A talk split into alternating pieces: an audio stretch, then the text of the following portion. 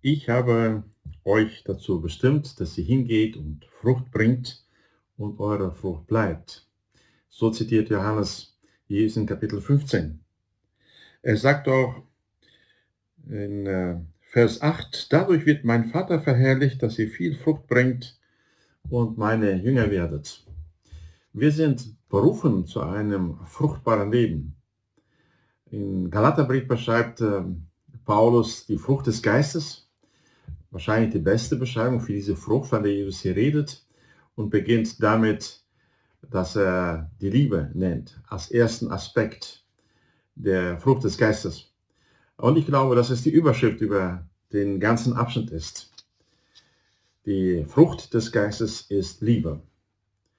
Also erwartet Jesus von mir, dass ich liebe. Wie von uns sehnt sich nicht nach Liebe?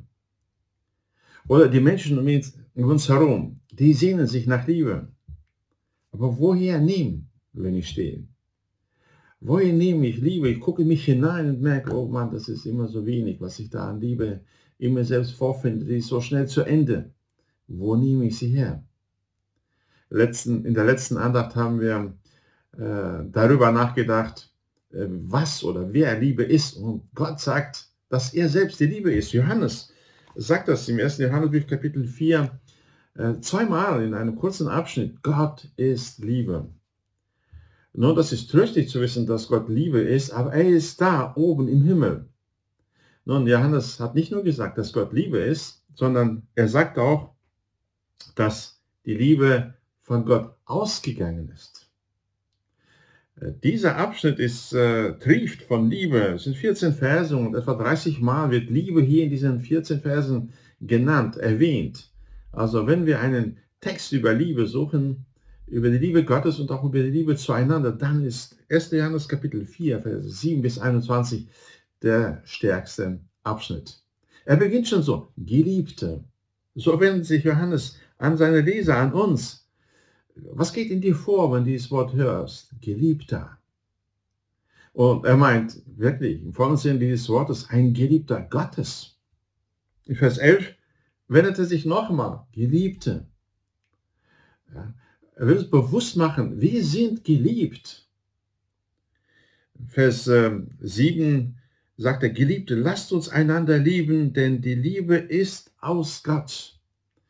Ja, er ist die Liebe, aber er ist auch die Quelle der Liebe. Äh, die Liebe bleibt nie dort, wo sie ist. Das ist ihr Wesen. Sie ist auf das Du gerichtet. Sie sucht das Liebesobjekt. Darauf ist sie gerichtet. Sie ist nicht Selbstzweck. Und sie ist nicht dafür da, um in einem Menschen zu bleiben und ihn gewissermaßen zu füllen, damit er gefüllt mit Liebe da ist. Das ist die Vorstellung vielleicht von einer Zisterne, die man füllen muss und füllen muss. Hauptsache, sie ist voller Liebe. Und so denken viele Menschen in unserer Zeit. Wir haben entdeckt, man kann das Bedürfnis nennen und ich habe ein Bedürfnis nach Liebe und deswegen muss ich gefüllt werden. Äh, und das ist nicht das Wesen der Liebe. Die Liebe bleibt nie dort, wo sie ist. Sie bleibt auch nicht einfach nur in Gott, sondern ist von ihm ausgegangen. Vers 9 lesen wir, darin ist die Liebe Gottes zu uns geoffenbart worden, dass er seinen eingeborenen Sohn in die Welt gesandt hat, damit wir durch ihn leben sollen. Jetzt stellen wir uns vor, Gott ist voller Liebe, er ist Liebe und er bleibt es. Und was passiert? Nichts. Aber weil die Liebe immer dynamisch ist, passiert etwas. Gott liebt uns und setzt sich in Bewegung. Er sendet seinen Sohn in diese Welt, damit wir leben können. Das weiter sagt er, dass er seinen Sohn gesandt hat, damit er für unsere Sünden stirbt. Gott verleiht seiner Liebe Bewegung. Und das ist etwas, was zum Wesen der Liebe gehört. Sie geht aus. Johannes schreibt hier in äh, Vers 16, äh, und wir haben die Liebe erkannt und geglaubt, die Gott zu uns hat. Gott ist Liebe. Also, Gott hat sie nicht nur losgeschickt, die Liebe, sondern hat uns auch empfängnisfähig gemacht. Und wir haben diese Liebe erkannt. Was meint er damit? Johannes meint damit das, was er im Evangelium beschreibt.